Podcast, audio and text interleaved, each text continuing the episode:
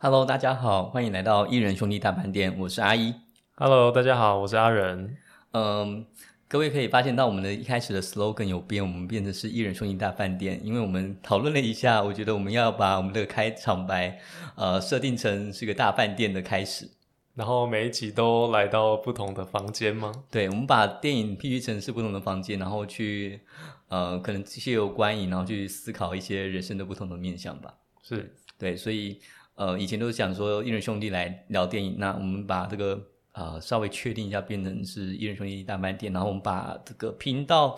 放到这个 podcast 呃上岸里头，那这样子感觉起来比较明确一点，比较呃不会发散掉。对，所以我们现在就这个频道名称是变成兄一人兄弟大饭店。好，那除了这个有点小小转变之外，我们今天在哪边录录音呢？我们今天来到了台南，台南录音好，这是我们台南的一个小小的据点。那呃，未来可能让大家可以更知道的据点在哪里。但是也因为今天我们来到了是台南的一个呃，算是新的一个录音的场地，那你偶尔会听到背景会有一些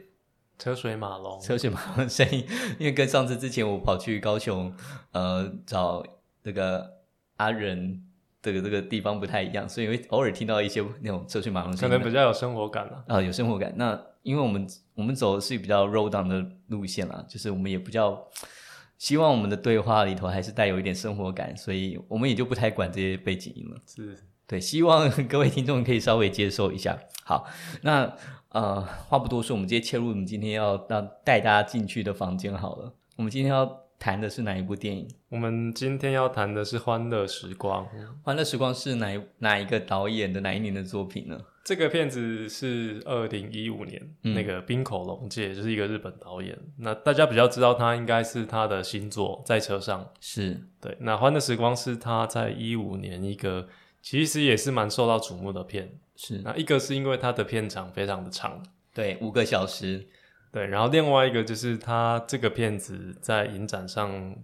呃，女主角其实她有很多位主角，是那他们的演技跟演出也蛮受到瞩目。是，对，然后加上冰口龙介这几年在国际影坛，其实大家也很注意他，尤其是他的一些电影手法，嗯嗯然后很长篇的这种演员的说话。嗯。对，那在这个片子里面，我们其实待会就会谈到比较多，会谈到一些这个部分。是，当阿仁要跟我谈说我们要看《欢乐时光》这部片的时候，其实那个时候我是非常的抗拒，因为 五个小时的时间看这部非常非电影，常，而且呃，这部电影由于嗯、你必须得慢慢的看，你不能加速看，对，因为如因为你如果加速看，它有一些情感的堆积，这件事情你会破坏掉。那如果你加速看，你当然可以知道剧情发生什么，但是它应该会破坏掉这一出剧里头它要带出来的一些感觉。所以对它这部片，我觉得如果真的要看，你必须要用，呃，你不能加速看，那你真的要花一一个时间看完这部片。那这部片里头分呃两个部分，上半部跟下半部，上半部至少三个小时，下半部是两个小时。那所以那时候阿仁说要看这部片的时候，我非常的抗拒，因为等于是我挖出五个小时时间来整看这部片。对，那但是后来我们还是看完了哈。那也因为看完了，我们要呃可以做一些讨论。只是呃这部片里头其实是五个小时长，嗯，所以我们只知道花能够讨论多少呢？下期可以讨论很多，但我们尽量把它呃把我们的一些想法，尽量看能不能浓缩在一个小时里头把它谈完。好，对，希望。但是我我特别查一下，这个导演叫滨口龙龙介介，呃，他其实跟我们岁数也蛮接近的算。蛮年轻嘛，对，我查一下，他现在四十三岁，那我现在也将近，也是不是将近啊，就是超过四十了。所以其实某个程度，等于是这一个人跟我们年纪很近，看待这个世界的方式，应该跟我们其实蛮近的。对。大家如果好奇他，其实在这个片子里他也有客串，还有客串一个角色，哪一个？哪一个？哎，就是护士明里在片子一开始的时候有一个约会的对象。哦，OK，哦，我没没注意到哎。对，如果我没有错认的话，应该就是导演本人自己去客串的。是我只是觉得说他这一个导演呃受到这个国际的瞩目，那他年纪又跟我们那么近，那我想应该他有一些呃看待这个世界或者他们日本社会有一些视角，应该是被大家注意到。对，所以嗯是是觉得这部片虽然看起来五个小时会，真的你必须得在一个现代社会有要花五个小时出来看一部片，有点有点呃累，有点麻烦。但是我觉得看完之后，我觉得会领悟到很多事情。我觉得大家如果应可能先看过在车上比较短嘛，大概哎两个多小时，它也不短也是不短，也是不短，但三个小时。对，那角色比较少。那《欢乐时光》里面，它的我觉得我看完之后是很很喜欢这部片子啊。你很喜欢这部片子？一个是它有一些很特别的地方，就是它整个演员的方式，它其实整个片都是应该都是素人演员比较多，也就是非职业演员啊。是对，所以好像你会觉得片中。并不是说演员很熟练的那种感觉，是，或是不是我们很习惯一般明星啊，或是职业演员，嗯，好像就是对于那个角色很熟人，嗯，对。那刚好这个片在谈的也是日本社会或是整个呃人际关系里面比较有一些细微，嗯，然后转折或是挫折，是对，不管是婚姻还是说友情，嗯。对，那刚好这种非职业演员演出的方式，就好像很是这个导演想要表达的一种，你在关系里面有时候很很熟悉的一个状态，嗯，可是突然某一些事情发生的时候，你会变得有点不知道该怎么办，嗯，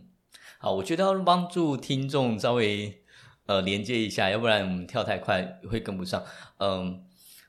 我们刚才有介绍，呃，冰口龙介这个导演，那他这是二零一五年的作品，然后他在呃在这上是二零二一年，那也就是因为在这上这部电影获得这个奥斯卡很多的大奖，嗯，所以大家开始被看见。我相信也是这个缘故，我们开始在追他以前的一些作品，嗯，也因为这个契机，我们看了这一个五个小时的作品。那这个作品，呃，我说帮大家补充一下知识，是让大家理解这五个小时他在演什么。其实故事剧情梗概其实讲起来很快，就是有有四个女孩子，那四个女孩子分别是呃，有些帮助大家比较好记，叫做呃纯英明美，哈，就是分别代表四个角色，对，四个角色。那纯英明美，那一个是小纯、英子、明理跟福美，好，这四个角色。那四个角四个呃四个人，然后他们其实算是好朋友，算是好朋友，感觉起来就不是很好，反正他们就是好朋友，一起出游。然后也因为一些音乐机会，他们参加了一个所谓的工作坊，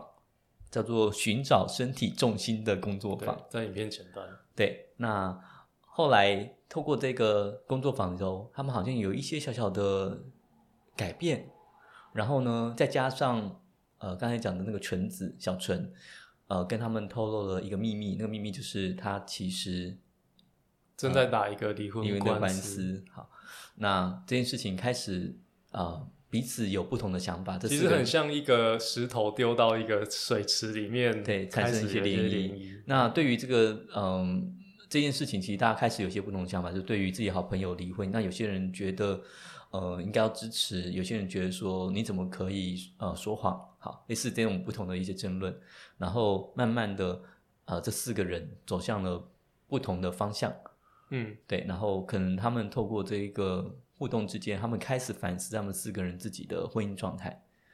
对，那呃，最后就是结尾收尾在一个呃，我觉得算是一个嗯，这个结尾大家看的时候，实际上已经是接近五个小时之后的事情。对，五个小时之后的事情，然后收在一个好像有点开放、不太确定的一个结局哈。但是整个这这个历程，我们就陪他们一起一起度过，到底怎么从嗯一个。只是很单纯的一个工作坊，我觉得大概看起来好像是，实际上电影里面时间是几天或几个礼拜，嗯，好像是这样的一个时间感，对对，但是你但是整个五个小时下来，好像陪他们走过了一段就是很细微变化，然后从身心灵有不同转变，然后反思他们人生，然后的一个这样子的历程。对，那呃，这部片梗概讲起来是这样子，但是它的好看就是要看那种很。那种内心很细微的部分，刚才阿仁有特别介绍说，呃，这部片除了呃他花了很多时间在拍摄之外，呃，很拍摄时间，呃，花了很多时间在叙述那种很小的细节之外，他找的是素人的演员。那我找了一些资料，他特别谈到是说，呃，这个冰口龙介，嗯他在拍摄过程当中有把这些素人演员先集合起来，嗯用个工作坊的方式，然后让他们彼此熟悉，然后吐露一些心声。那也因为好像有嗯一起请一些那个，它里头有牵涉到那个三一一的大地震，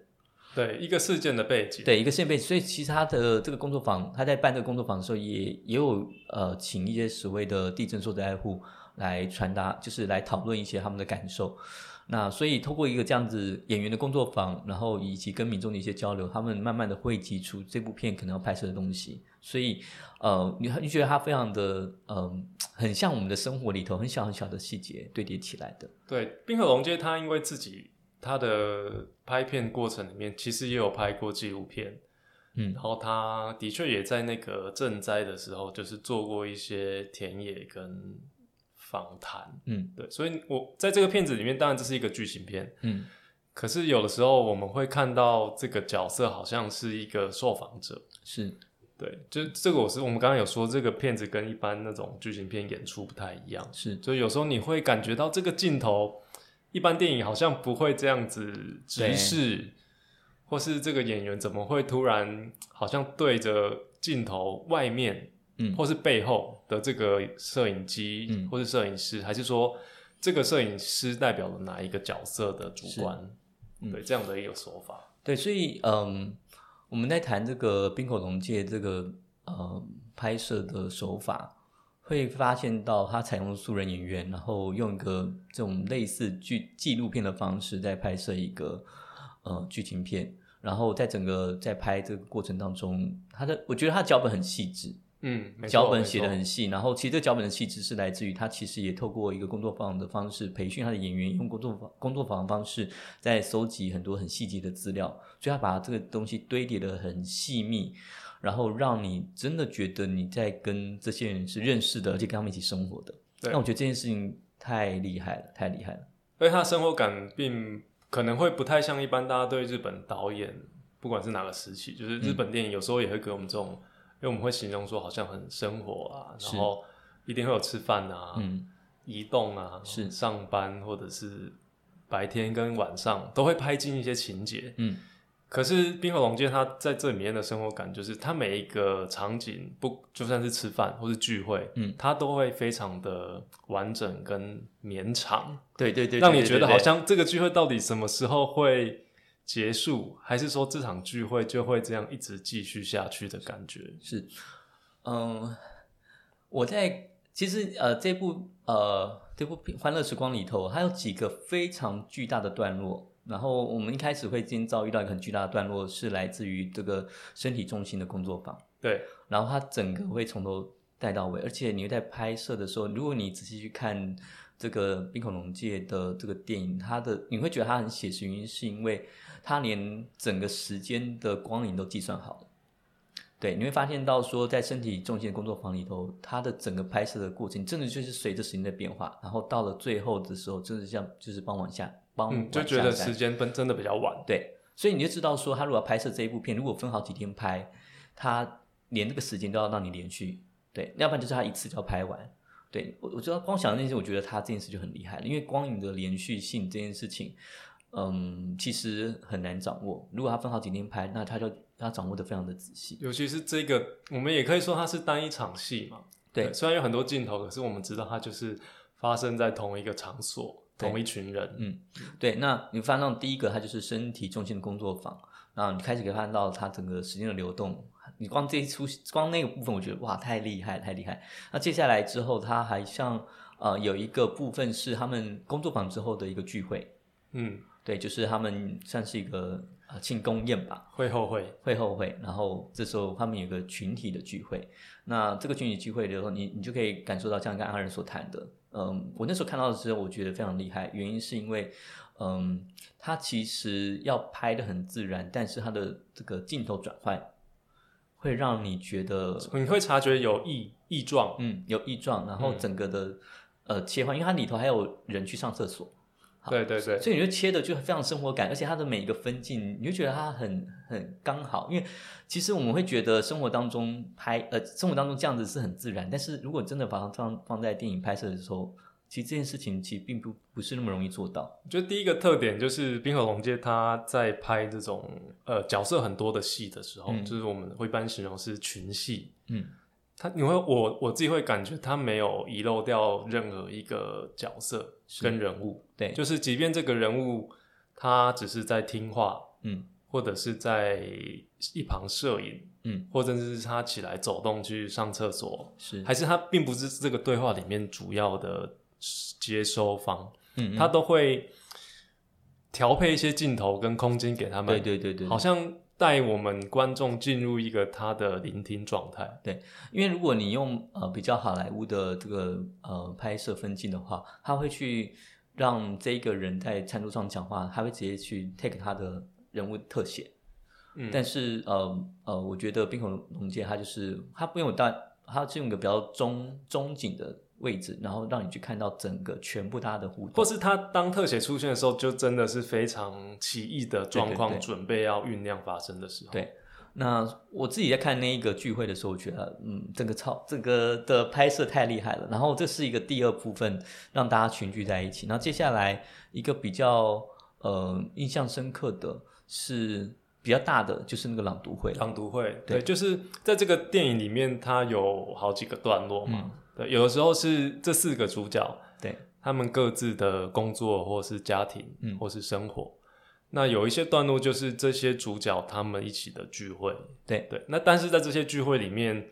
有的时候并不是开心的聚会，嗯，比如说他会出现那种上法庭，嗯，对，可能其中一个角色是主角，对，可是我们就看到他们四个呃女主角一种很奇特的互相陪伴跟互相观察跟了解。对，中间其实还有一些小的聚会啦，就是比较是那个纯英、明明美这四个人的小聚会。但是，嗯、我们刚才所提的都是大这个大聚会是整个戏剧里头所有的人出现的场合。对所以第三呃，在这个在这个我们刚才讲的呃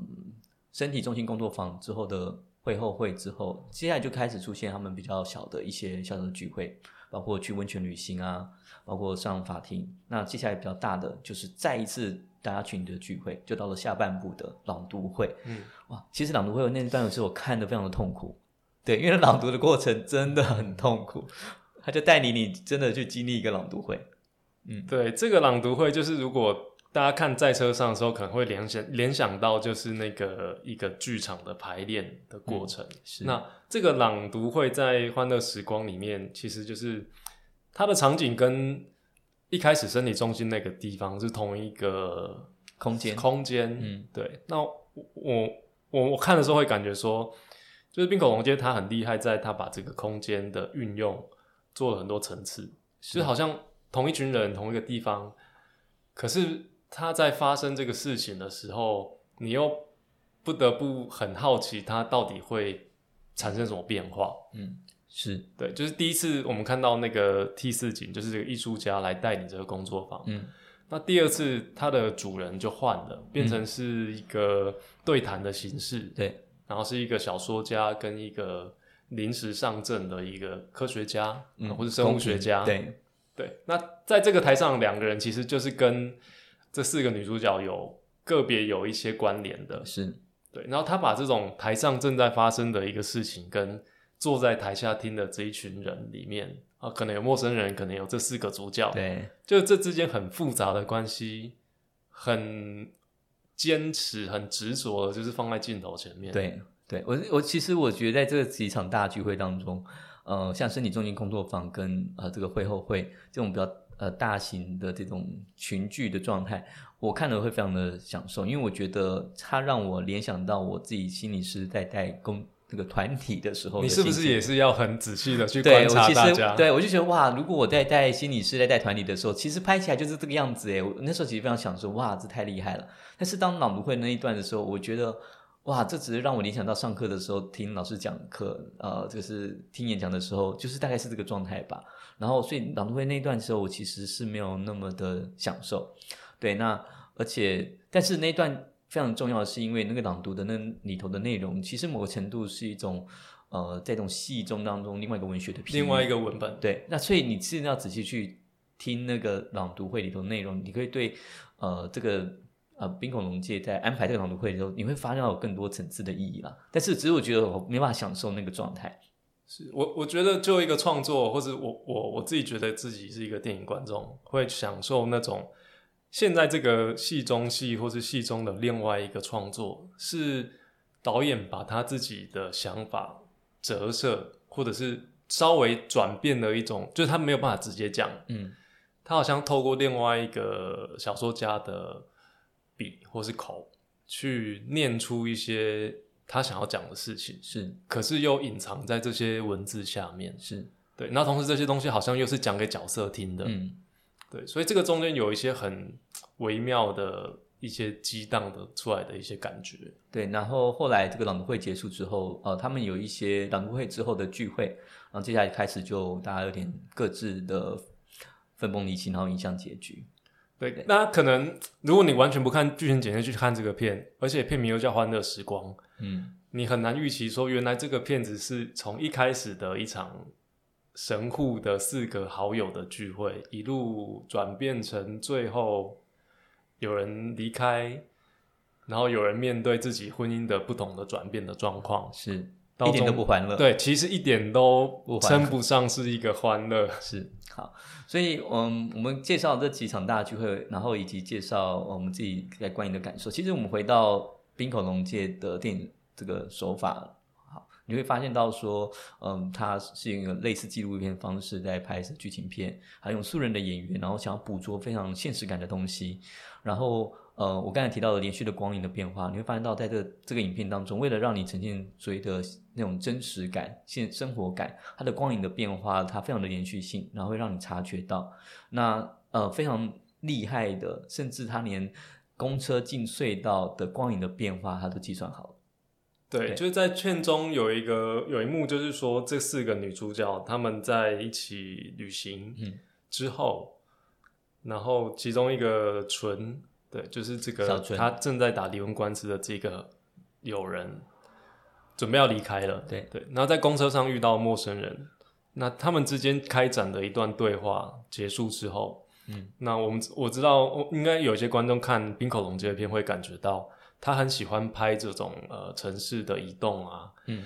不管是走路啊，尤其是这种隧道跟通道，嗯，对，这个意象在他的片子里面其实是很吃重的。对，那他就是在这个过程当中，他在跟这个人谈话，谈话之后，呃，最后结束，其实是非常落寞。这个时候，就车子就驶向了这个就开进了隧道。那隧道的时候，整个光就一暗，那你会感觉到这种以景喻情的状态，就是你可以知道这个这个状态其实是很难过的状态。对，但是他就是刚好算准了这台公车会刚好进隧道，因为他整个拍摄是连续的，所以他就要刚好拍摄到这个人讲完话之后，那这个时候即将进隧道的那个整个转变的过程，或是他在车里的那个打光，他自己要去调整成一个。跟刚才明亮的那种状态截然不同的状态，所以我说它的光影，它你会觉得很自然、很生活，但是你仔细去思考，它其实把这个光影的变化、连续性这件事情，它不像其他的电影来来说，它把它切碎，它就是为了要呈现生活化，所以它整个连续性很强。但是当你去想这连续很强怎么做到，你就觉得哇，它真的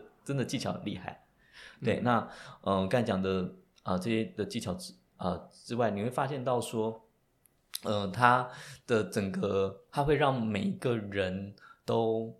是真的一个人，呃，就是就是好像每一个人他是用比较简单理解的话是说很立体，就是我们好像看到这个人很多面相。对一个很多很多面相，然后你发现到他其实就是你真的你看完这部片，你就觉得他像你生活当中的某一个，不要讲某一个就是你真的跟他一起生活过一段日子，你可以讲到他的一些生活的细节，然后他是什么样的，但是他不是用一个那种人物介绍的方式在介绍这个人，他就是你跟他一起生活，让你慢慢的理解到他，然后很不刻意，对，所以呃，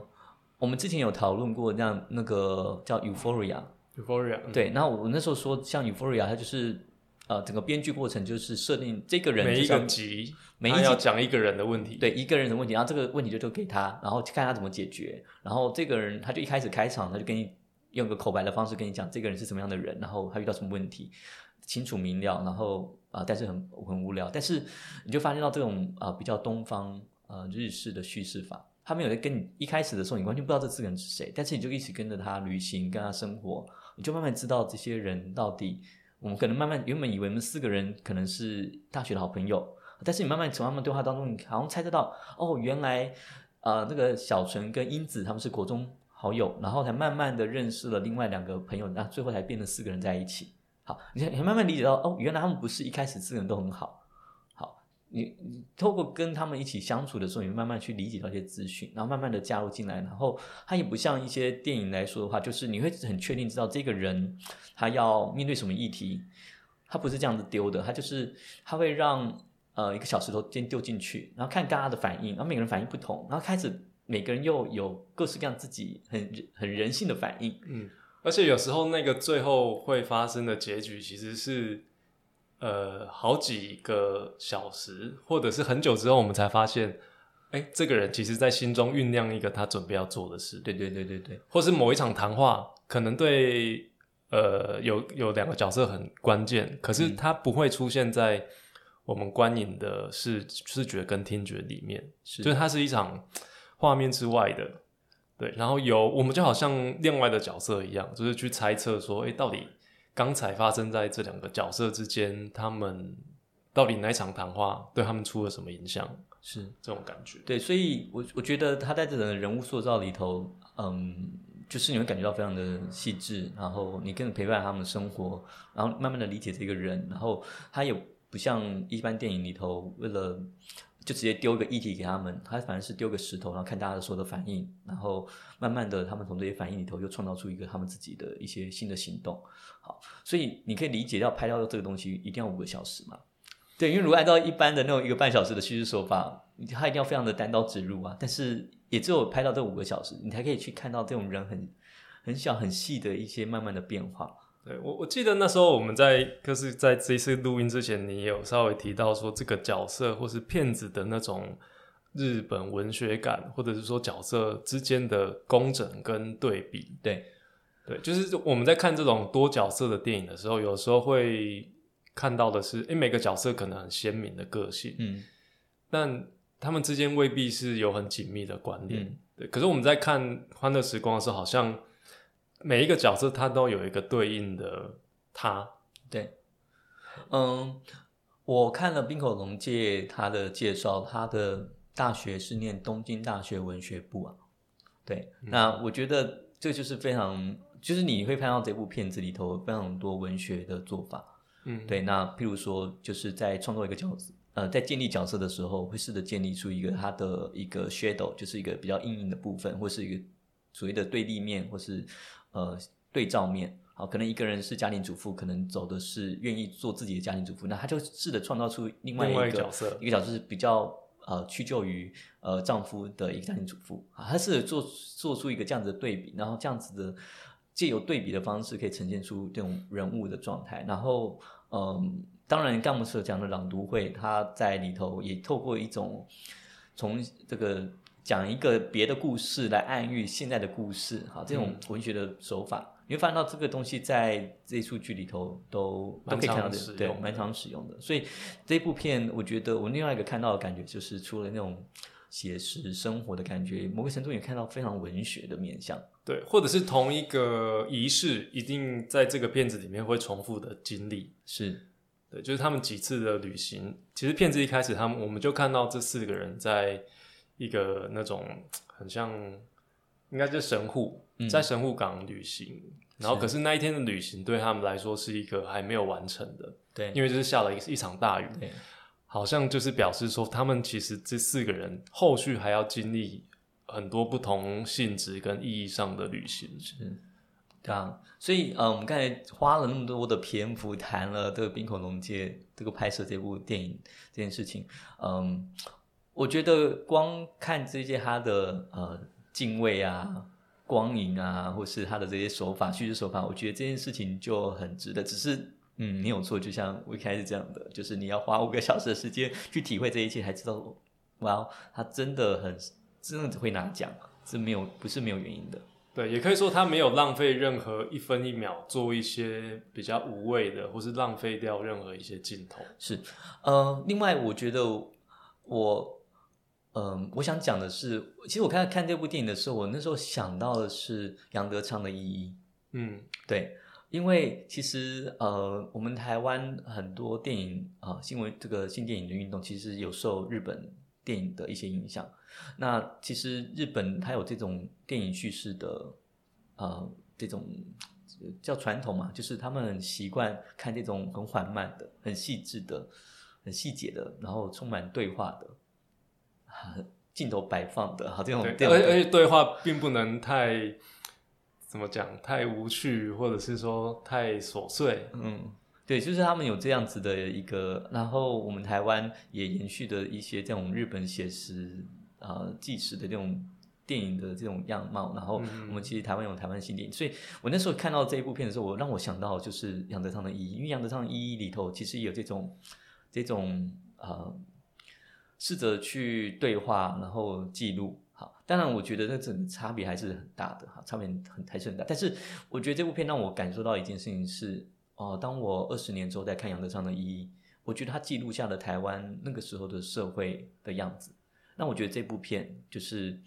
呃《欢也有时光》，感觉吗？我觉得他未来二十年之后，他就是记录了现在二零一五年的日本的样子，他完全把它给整个记录下来。那我觉得他这部片一定会成为，就是未来要研究二十年前的日本的话，一个很好的一定会拿这部片来看。那就像我们现在如果要研究可能二十年前的台湾社会，那我们这时候我们就就会拿出杨德昌的意义来看。对，因为嗯，他试着呃把这个时代所遇到的一些事情，用一个比较纪实写实的方式把它给保存起来。对我，我觉得《欢乐时光》就是它乍看是一个很很像是这个四个女主角的生活的切片，嗯。对，然后它也仔细想想，并没有太多什么社会事件啊，嗯。或是重大的新闻在里面。对，对，那你说他们各自遇到的问题，其实就是婚姻啊，然后友情，甚至是事业，嗯对，或是亲子，嗯，好像这些问题也是不是很特别的，嗯。对，就是也许每个每个电影都可以拍这些问题，嗯。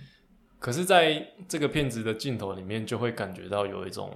时时都有一种不太安定跟不太确定，嗯。对，那这个不太安定跟不太确定，一方面是哦，可能是这些角色自己内心的状态，嗯。那有的角色里面可能他已经就像一开始那个聆听重心那个工作坊的讲师，是。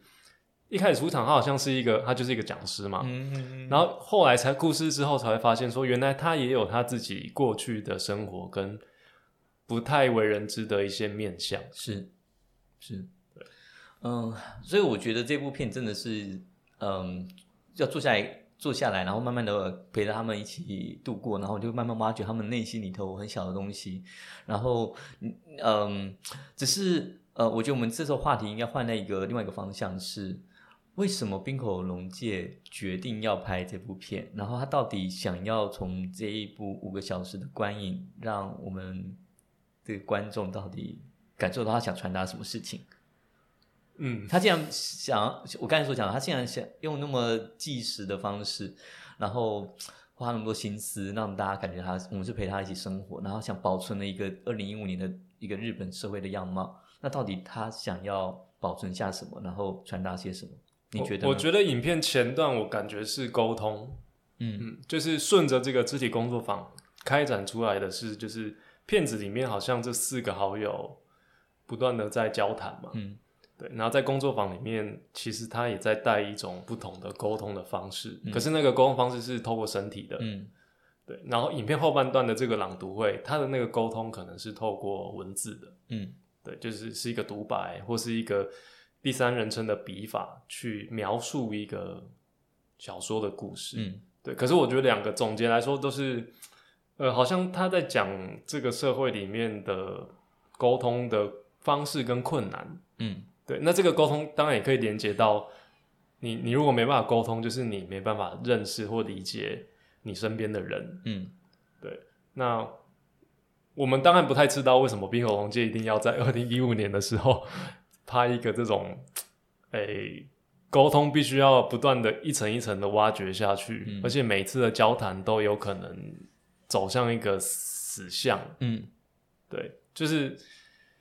好像这个重心必须要重新找寻，而且会消失。我觉得影片的前半段大概就暗示这个事情，嗯就是他们四个人在一开始神户高处的这个聚会有谈到说，好像今天因为下雨嘛，所以看不见，而且他们自己的未来也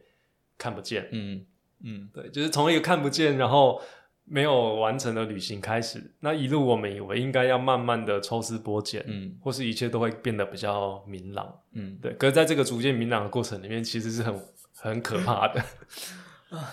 呃，其实我那时候在看，因为这个片名是《欢乐时光》嘛，所以刚刚提到那个身身体重心工作坊这件事情，那身体重心工作坊其实最后他们其实是有一起找到重心，然后站起来的。所以我我觉得从那里，我以为预示着其实他们最后这一群人会一起找到一个新的适应这个日本生活的一个方法，然后迈向一个比较好的未来。所以我一开始以为说哇，这部片应该是往这个方向去走，但是最后的结果其实并不然哈。那我我那个时候我跟啊、呃、阿仁在讨论的时候，我说我们尽量一一句话来描述这部片到底想传达什么，一个纲要。啊，那时候我特别讲，我觉得这部片它传达的是就是一种在距离感跟仪式感下面所缺乏亲密感的一种日本社会。嗯，对。那嗯，我我的我我为什么会有特别这种感觉？是说你会发现到这个日本人之间，他们彼此之间有很多嗯需要注意的妹妹嘎嘎，然后需要有那个仪式感、距离感。那即便是很好的朋友，你还是觉得他们之间好像还是有一点生疏。嗯然后就是尤其在温泉晚那个温呃，泉某一天温泉晚晚上的时候，，对，然后讲说哦，我现在重新认识我自己，然后我希望呃呃，就是初次见面，重新的自我介绍。对，我觉得那一段时间，我虽然觉得很温馨，但是我觉得哇，就是嗯，一堆女孩子出去温泉旅馆，不是应该好好的就是喝酒喝的烂醉，然后玩的很开心，好不容易可以解放，他怎么呃最后其实谈了如此内心的话，然后很恭恭敬敬的跟彼此说初次见面这样子。那我只是觉得说，在那个整个过程当中，虽然是一个掏心掏肺彼此认识的过程，但是你会发现到，呃，还是充满那种距离感、仪式感。然后，呃，你虽然了解了对方，但是你觉得还是呃不够亲密，那个亲密感是缺乏的。然后在这个社会当中，嗯，你会发现到在那个英子的家庭里头也这样子，她跟她婆婆之间，她跟她孩子之间，那大家试着扮演这个家庭的角色，那每一个呃这个夫妻要扮演夫妻的角色，然后夫妻跟孩子，然后婆婆，那反而在这个社会里头，反反而是那个反而那个婆婆反而比较就是可以随性一点，不是可以做他自己吗？对，不太理那个仪式哈。但是当她的这个孩子啊发生了那个未婚怀孕的事情的时候，这个婆婆还是按照礼数去做了她该做的事情。对，就是整个过程里头，就是关于人类亲密感这件事情，嗯，他那个婆婆讲是说，明明他们两个就相爱啊，但是为什么道歉的却是我们？对，就是，但是她还是最后还是去做了，然后以一个身为母亲的角色，帮她的儿子去做这件事情。两个母亲啊，都为了自己的儿子去做这件事情。哎、的确是两个母亲跟他们的儿子。对，那你会发现到这个那个整个仪式感还是很重，然后但是仪式感是可能超于于那个亲密感的。我我觉得那个仪式感在这个片子里面是一个他带领观众要去质疑，或者是也不一定是他其实不一定是批批判，而是说这个仪式感意味着很多其他的，比如说当你进行完这个道歉之后，他们再回来走的那一条路，嗯。你就看我们就看到两个母亲在路上那一段谈话，对。对，可能谈到他们过去的儿子啊，或是现在儿子面对的一些事情。对，所以，嗯，我那时候讲说距离感跟仪呃这个仪式感很重，然后甚至呃女孩吃掉所有的亲密感，然后让这个日本社会呈现一个非常缺乏亲密感的状态，是我看完这一个部电影后感觉到的。嗯，所以你如果可以这样从这边切入的话，嗯，一开始我们所谈的的身体重心工作坊，它一开始就是在已经是一个跟大家在谈的一个反动的啦，就是说因为它是一个很很亲密肢体、很接近的一场聚会。对，它就是透过身体的接触去寻找呃生活的重身体的重心，隐喻成是生活的重心哈。那嗯，透过这种身体接触，他就已经在跟日本的观众在谈一件事情，是说，当我们的日本社会一直在谈所谓的沟通这件事情是一个言语的沟通的话，那我们其实缺乏的是一种行为的沟通、行动的沟通，好，或是肢体上的沟通的话，其实这件事情是缺乏的。我们我们并不会因为我们的言语沟通的再怎么样的努力，而创造出真正的真正的亲密。我们真正亲密感其实是应该要来自于一个呃发自内心一个呃身体的的这种状态，才有可能创造出亲密感。对，那我觉得他一开始在身体重心的时候，他就已经在安于这件事情了。我觉得片中的四个女主角里面的两对，呃，两个就是是已婚家庭嘛，嗯就是福美跟英子。嗯对，我们可以看到福美就是这个一郎呃工作人员，她跟她先生就是一个编辑，他们之间的互动从影片一开始就是他们的婚结婚周年嗯的一个纪念，他们在车上就开始讨论说他们两个的 相处模式，是其实他们就是很打趣的说，好像他们十二点之后就回复工作状态，嗯嗯嗯。对，虽然是一个很打趣的一种夫妻之间的闲聊，是。可是没有想到在影片的最后，其实他们的这个互动方式看起来很平淡，那影片到最后也确实让他们的这个关系有点无以为继。对，其实就是简单来说叫相敬如相敬如宾啊，就是真的嗯。是后来是冰冷的冰，就是两个人就是以一个工作伙伴的方式在经营一段亲密关系，那最后两个人也就是把彼此当做是一个一个宾客在对待，那其实是没有那个身体上的接触的那种激情哈，嗯嗯。所以这个这以导演来说的话，这一段关系应该要结束，对，没有错，就是按照扣紧我们刚才主题，身体上面因为他们缺乏身体上的体上的接触，所以他。会结束。那呃，刚才讲的是福美嘛？那嗯，英子，英子好，英子最后呃也是因为他们试着扮演这个母亲的角色，那最后她上呃跟一个男生上了电车，然后最后跟这个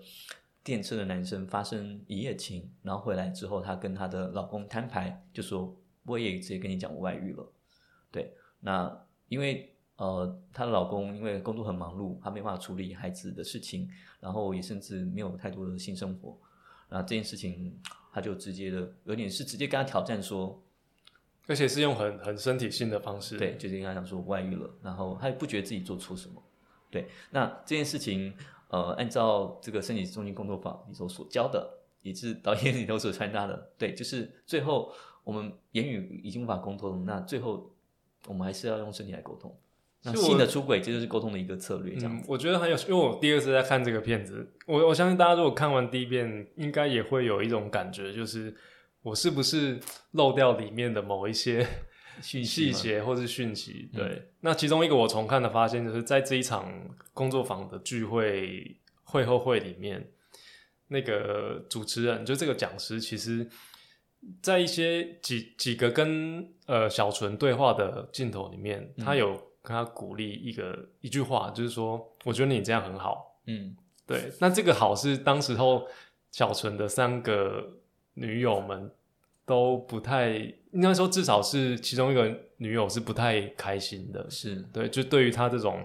呃处理婚姻跟婚外感情的方法，嗯。对，那回头来想，哎，原来这个讲师他其实不排斥，甚至觉得纯子的选择是是是好的。嗯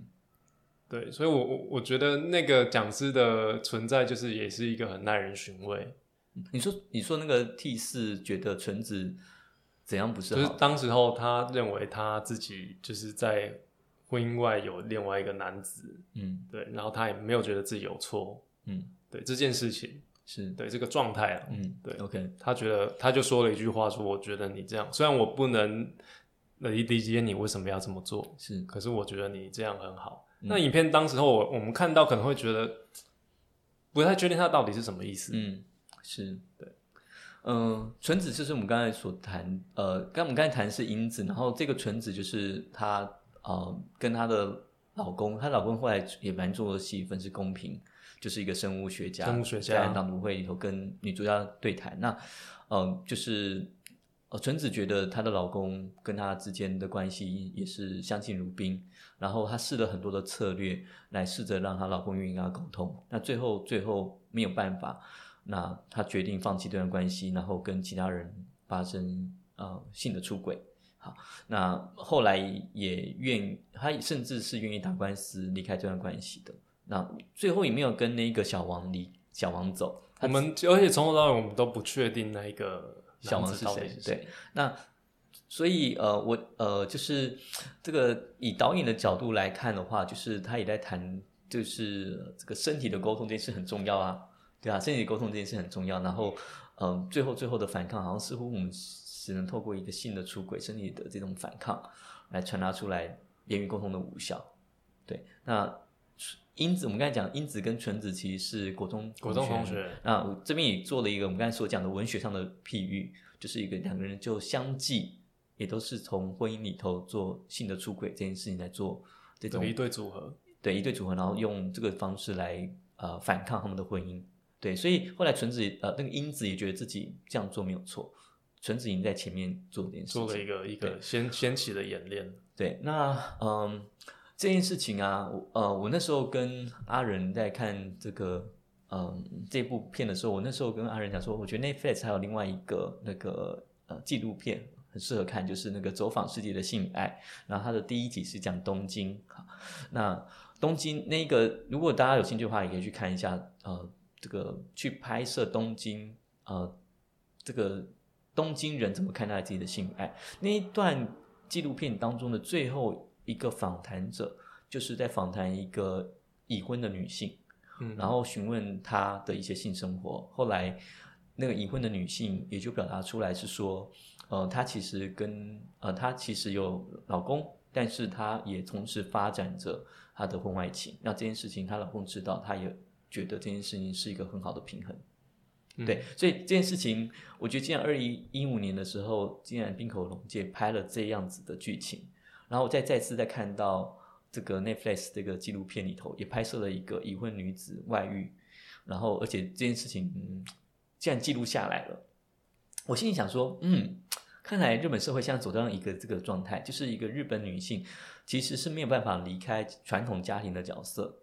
但是她们如果要拥有一个身体的自主权的话，那么其实这个日本社会是容许她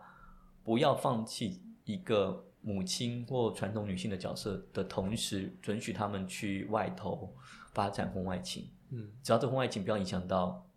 传统你在家里要扮演的角色就好。那后面的那个因子的那个味道，就让我就是哦，好像就是这样子。对，嗯接下来的话，因为剧情没有继续往下演嘛，那接下来我相信她的老公，他如果要维持这个家庭，他就是要准许他的准许英子继续这样这样做啊。那英子也不觉得自己错。那如果他们不能接受，那就是走向村子的这条道路，就是分手，就是离婚。那如果接受，那就走向我刚才所讲的那个纪录片的那个位置，嗯，就是开始日本社会会走向一个接受，过去可能男子会有好几个外遇对象，但是现在变成是我们要接受女子也有好几个外遇对象。所以也可以这样理解，就是片中这四个女主角，一个明明理其实一开始她的状态就已经是单身，对，离婚过了，离婚过，而且她有呃依序有几个约会的对象，对。可能职场上，嗯，对，多半都是从职场延伸出来的对。人，对，然后再来就是纯跟英子，对。对，然后另外一个呃福美，她其实在影片一直到最后，她才好像做出了一个属于他自己的决定，对，所以我们把这个议题丢给这四个人来来看的话，你会发现到，嗯、这个样子就是，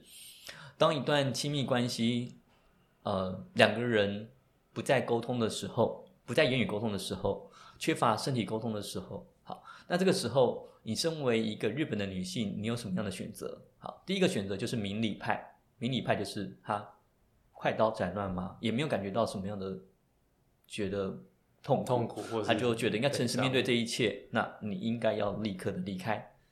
那他就立刻分手了。她发现到她老公出轨，那这件事情她当然难过，然后他就离开。但是虽然你很明确的离开，但是在这个日本社会里头，因为你是离婚的女子，你会觉得自己是一个被没有男人的女人。他最后这样讲嘛？他觉得自己好像还是需要一个男人，才能成为女人。嗯，虽然你很明快的离开了这个婚姻，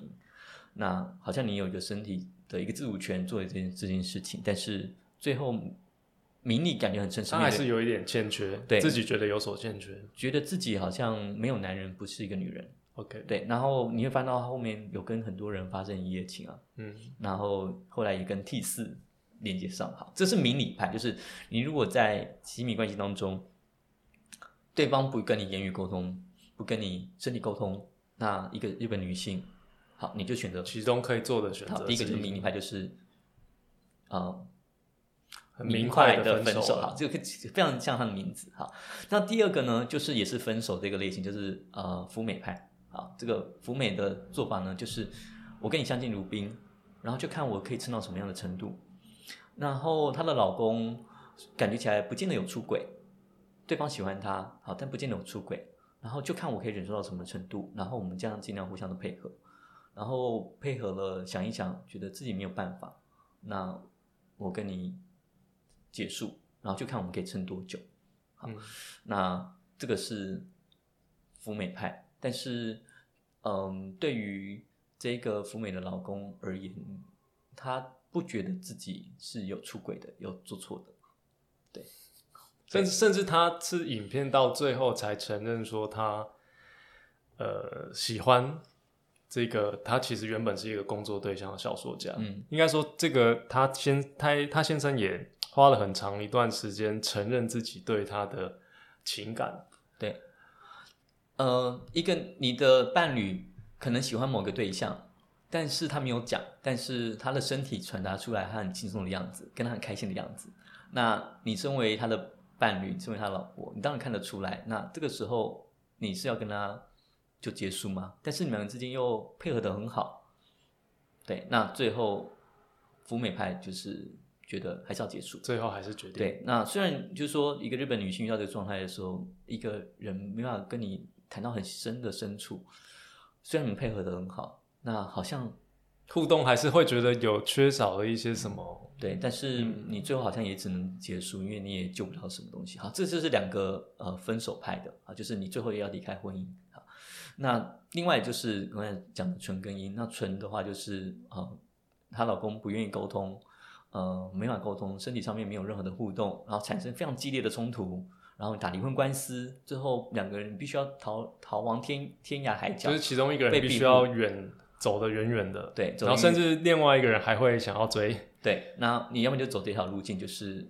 因为你已经无法分辨，呃，那个男生会去追你，他已经无法分，你已经无法分辨他是真的出于爱，还是出于一个面子，出于一个关系。你有时候是很搅在一起，但是最后的结果就是，你如果，呃，对方无法沟通的时候，你你要么就采取这个我们叫做呃小纯派，好，就是要走这条激烈激烈的，路线，然后这个激烈路线不是一开始就激烈，他一开始有很多的尝试，然后甚至为了要离开这段关系，他故意的去发展出婚外情，然后让这件事情结束。嗯，好，所以新的出轨这件事情对他而言是一个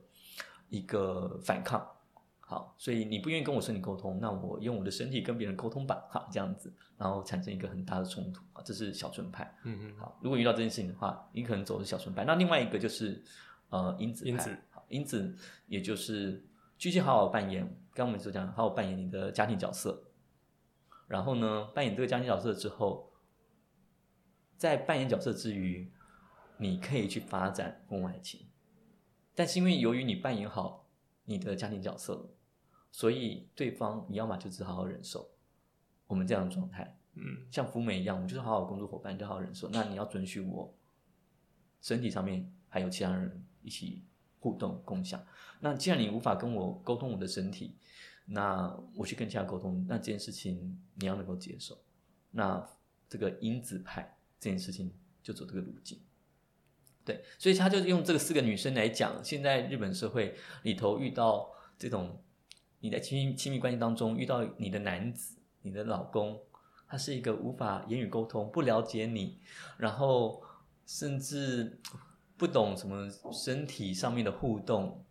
爱情是什么，可能都不了解的一个人。好，那身为日本女性，你可以怎么做？然后她就走向了四个路径，然后最后这四个路径，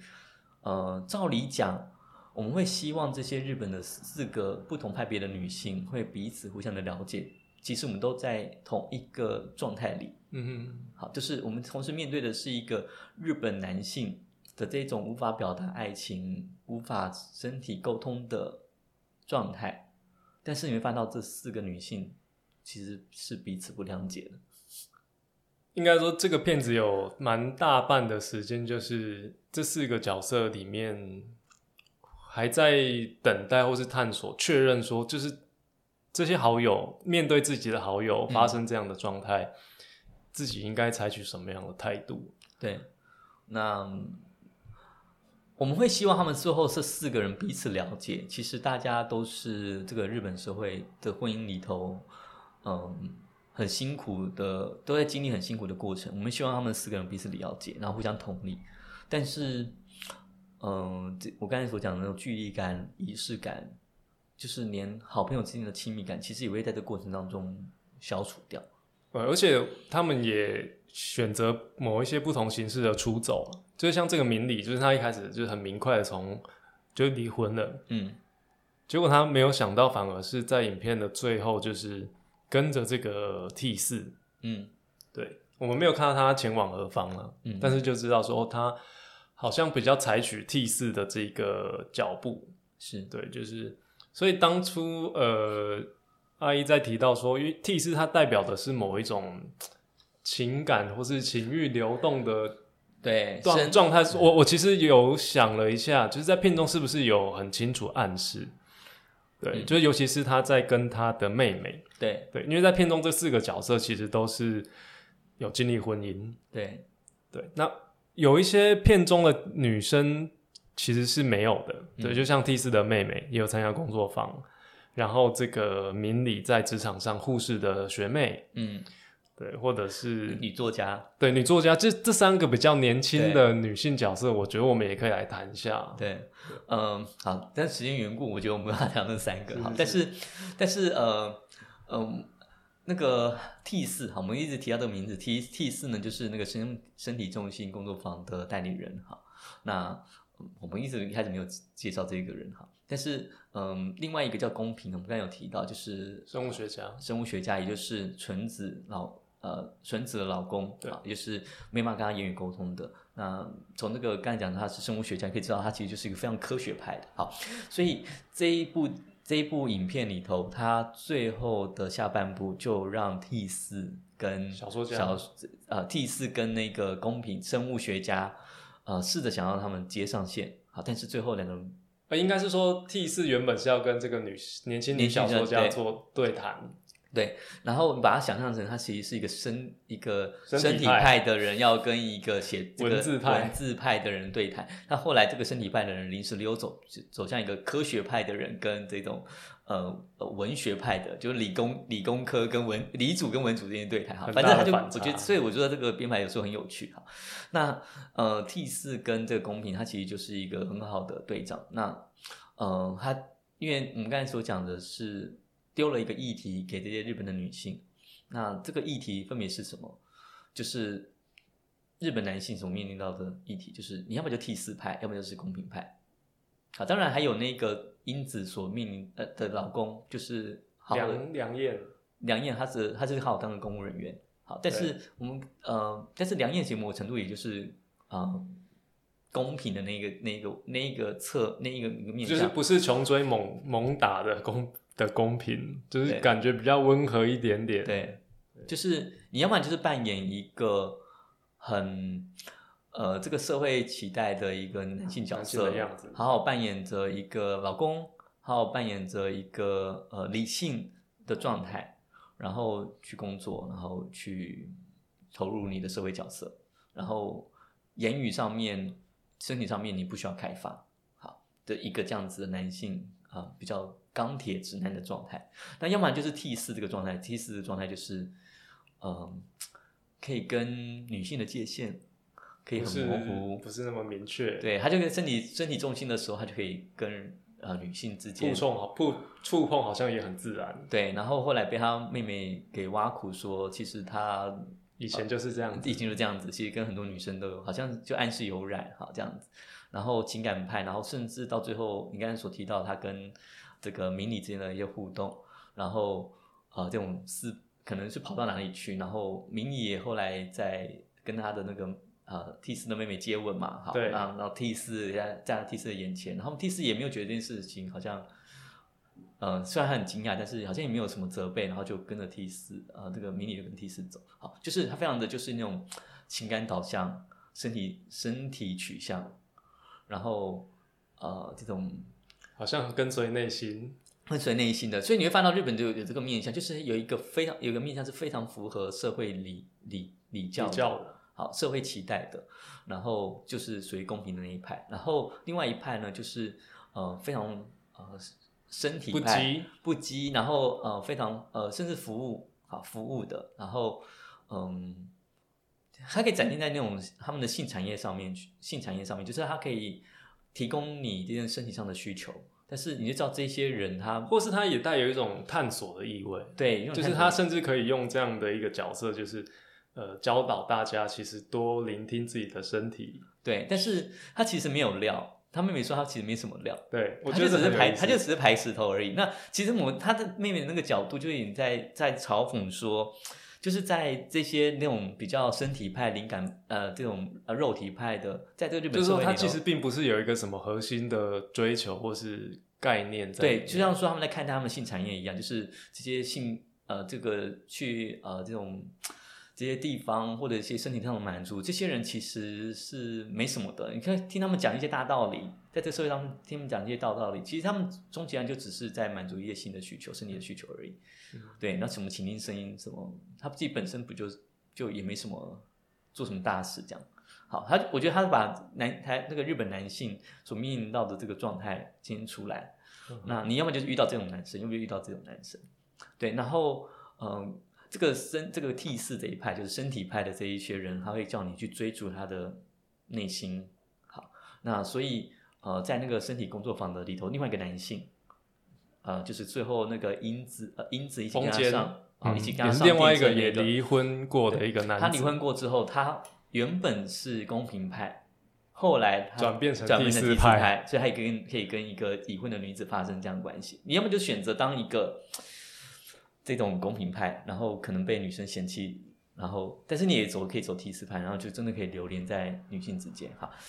那那个封建就是一个这样展现。那要么呢就是公平派，那公个公平派，然后看到的就是那个两燕，你要么就接受这个你的太太变这样子，然后你还是无法跟她沟通，然后你就只能接受，因为你还是要维持你的传统可。是你还是会把太太留在你的身边。，对，那要么你就是走到公平这一个角度，然后然后公平当然后面有些转变，他去领悟一些爱的东西，但是公平其实讲了一句话，我觉得他传达了让我觉得没有错，这个公平就会讲出这件事。他说离婚这件事情当然一定会是我赢，因为我从头到尾都没有做错任何事。对，这个非常的就是非常公平派，就是我完全符合这社会礼教，我我按照时间回家，就是我我都没有做错事，为什么我要承担这个错误或责任？，对，那所以你一定离婚一定会输的，因为嗯，法院不会觉得说我没有跟你言语沟通，没有跟你身体沟通，这件事情是一个是没有证据，对你没有证据，而且好像看似没有什么伤害，对，而且我努力把你留在身边，这件事情就证明了我其实要跟你言语沟通跟身体沟通，而且他他他把这个等同于就是一种爱的展现。对，然后你觉得我不了解你，但是我有努力啊，然后但是呢，女生上觉得是我要了解不是这个，好，那但是你会发现到说这个公平派连那个呃拓野，也就是那个福美的老公，最后呢最后还是结束，也是走这个东西啊，就是我其实没有出轨啊，我也没跟他怎样啊，他只是跟我告白而已啊，嗯，那为什么最后你觉得还是要跟我提离婚？对，这、就是公平派嘛，就是我没有做错任何事情啊，嗯，这、是公平派。那我觉得公平派的那个讲的那句话就非常经典，我没有做错任何事情，我没有关乎你的情绪，我没有跟你言语沟通，没有跟你有频繁的性生活，注意你身体的感受，这个事情不是日本男人的错。对，好，那所以我觉得他的这部剧里头，他在谈的这种日本人的亲密感，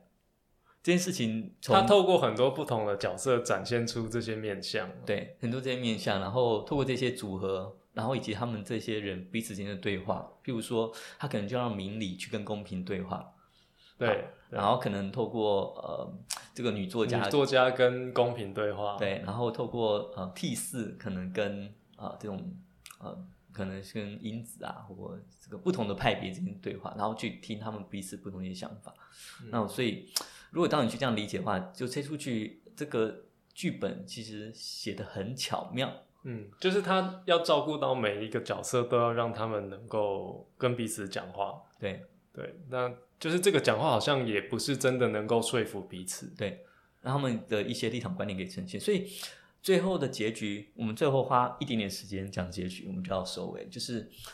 最后的结局是啊，呃明明理他是个护士嘛，然后进了医院里头，然后跟急诊室的医师就说：“哦，你累不累啊？”然后医生跟医师说：“就是早上中了一个车祸的患者，患者来，然后感觉好像是没办法救了。然后其实在这一个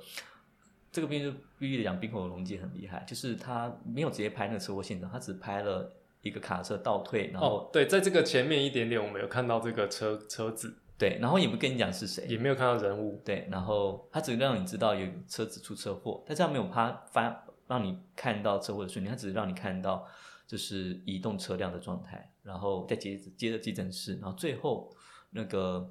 福美就进医院，然后让你知道说好像是拓野，就是早上出车祸那个人，然后再让你想到说明理跟医生的对话说好像没有救就是慢慢才连接出来，对哦，原来是好像是拓野出车祸，好还是拓野没有出车祸啊？这时候这个时候就落在一个悬疑的状态里，然后最后那个福美在跟明理有一些对话之后，福美最后讲，他说希望有一天我们可以就像当初温泉旅行一样，就是拓野载着我们四个人一起去呃做一个温泉小旅行。那虽然这个时候大家已经分崩离析了，然后福美最后讲出了一个这样子的愿望，然后就停在这里。就停在他的医院的窗台，对，然后还在抽烟，对，那到底他们会不会成真呢？你觉得会不会？你觉得他这波是带给大家希望还是没有希望的？我觉得是不太有。对，我觉得我自己在看的时候，我其实看了五个小时看下来，其实非常沉重啊，就是就是好像对于日本社会来说，这几个不同的观点，它最后是没办法融合的。我觉得，因为一开始明理它代表的都是一种比较呃明快，嗯，然后虽然它很严格、很直接，可是好像它都是因为它是一个照顾人的的工作者嘛，对对对，感觉要带来一些希望的，是，对，所以即使他讲出了这些话，我们都会觉得说，也许那是一个愿望，嗯，对，并并不会觉得说这个在现实里面会真的实现。是啊，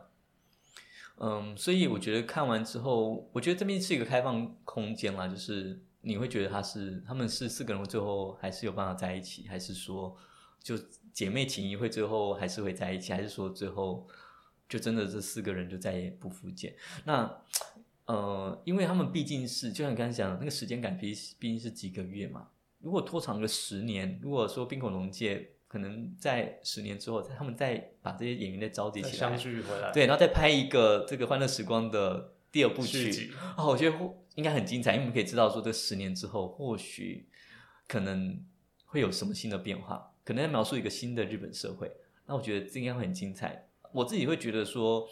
以我自己心理师在工作，虽然现在四个人，我不觉得他们是有可能聚集在一起的，而且他们的观点，我觉得彼此差异很大差异很大。然后彼此之间，我觉得有太多无法同理。但是我觉得经过了十年之后，嗯，我不觉得他们没办法在一起，对。但是我说这个希望是要放在十年之后，就是我觉得可能会有一些新的转变，可能那个纯子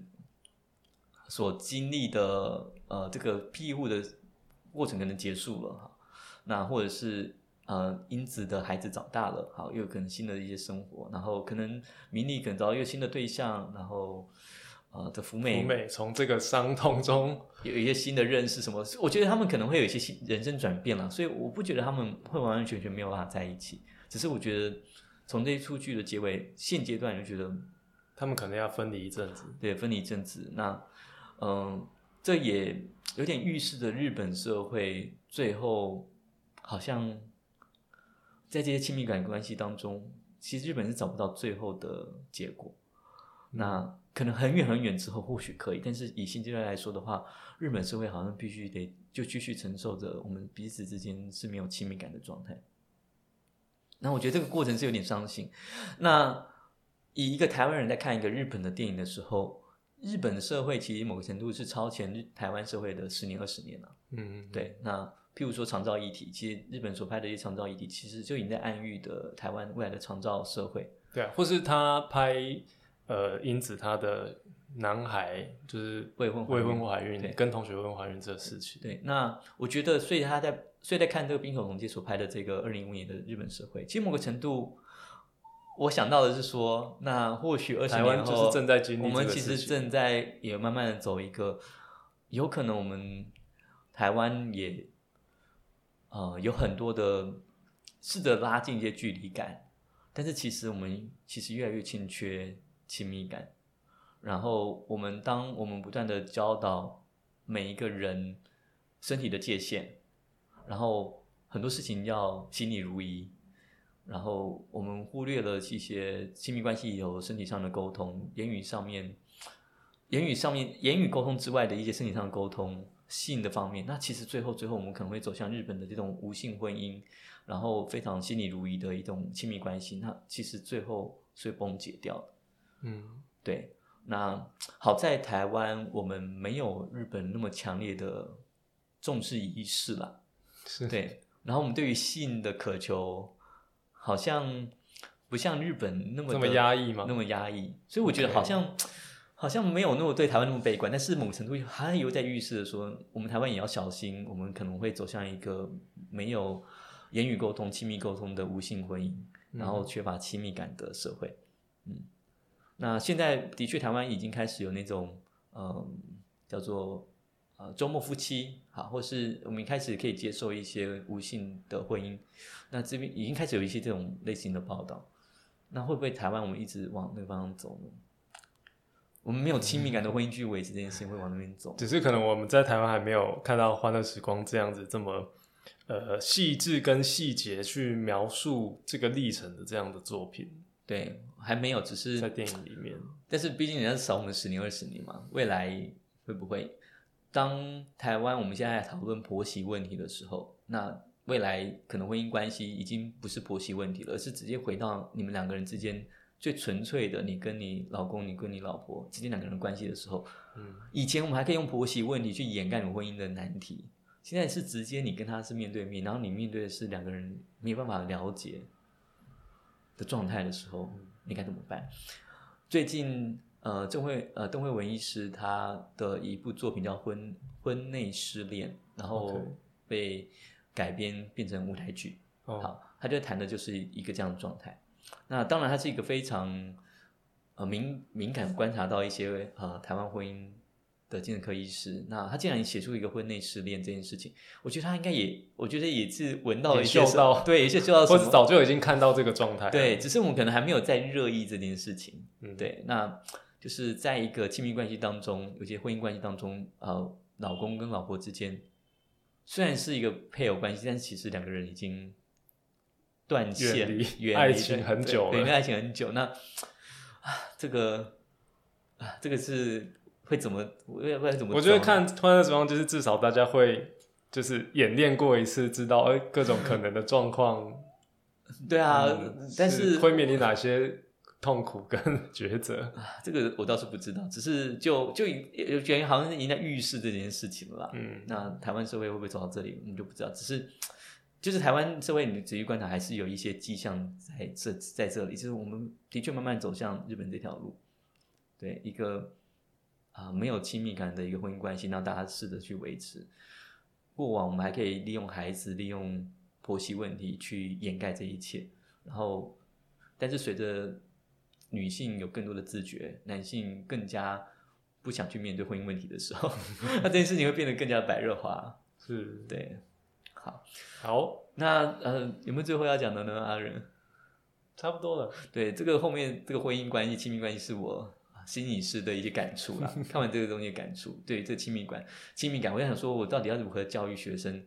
去面对这个二十年后的未来，对不对？就是要教他们学习哪一派吗？还是说从这两派之间都要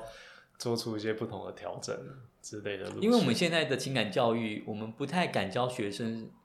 去理解，呃，性是应该发生在爱的感觉里头，因为这样子变得好传统哦。我们只教他们如何避孕啊，如何有性的高潮啊，如何身身体健康啊，我们不会去跟他们谈性跟爱这件事情，它是有关联的。我们就用一个性把它当做是一个生物上的操作去执行，嗯，对。那但是人的身体是需要有爱嘛，需要拥抱啊，需要什么？这个在那个欢乐时光里头一直在出现嘛，就是那种拥抱，或是说一开始就出现，可是后来你会感觉到大家慢慢的都没有失去，就是人还是需要这种有爱的一些拥抱。哦，有啦，就是最后还是在一个舞池里面，好像感觉到哦，对对对，迷你可能被大家抬起来了，在一个对啊比较亢奋的状态，对。对啊，所以，我我是反思到这一些啊，情感教育里头，我们到底教导孩子些什么？那有没有办法去抵抗未来就是更加严峻的亲密关系的难题？OK，我们今天谈到这边，谢谢，谢谢大家听到这里，谢谢，好，拜拜，拜拜。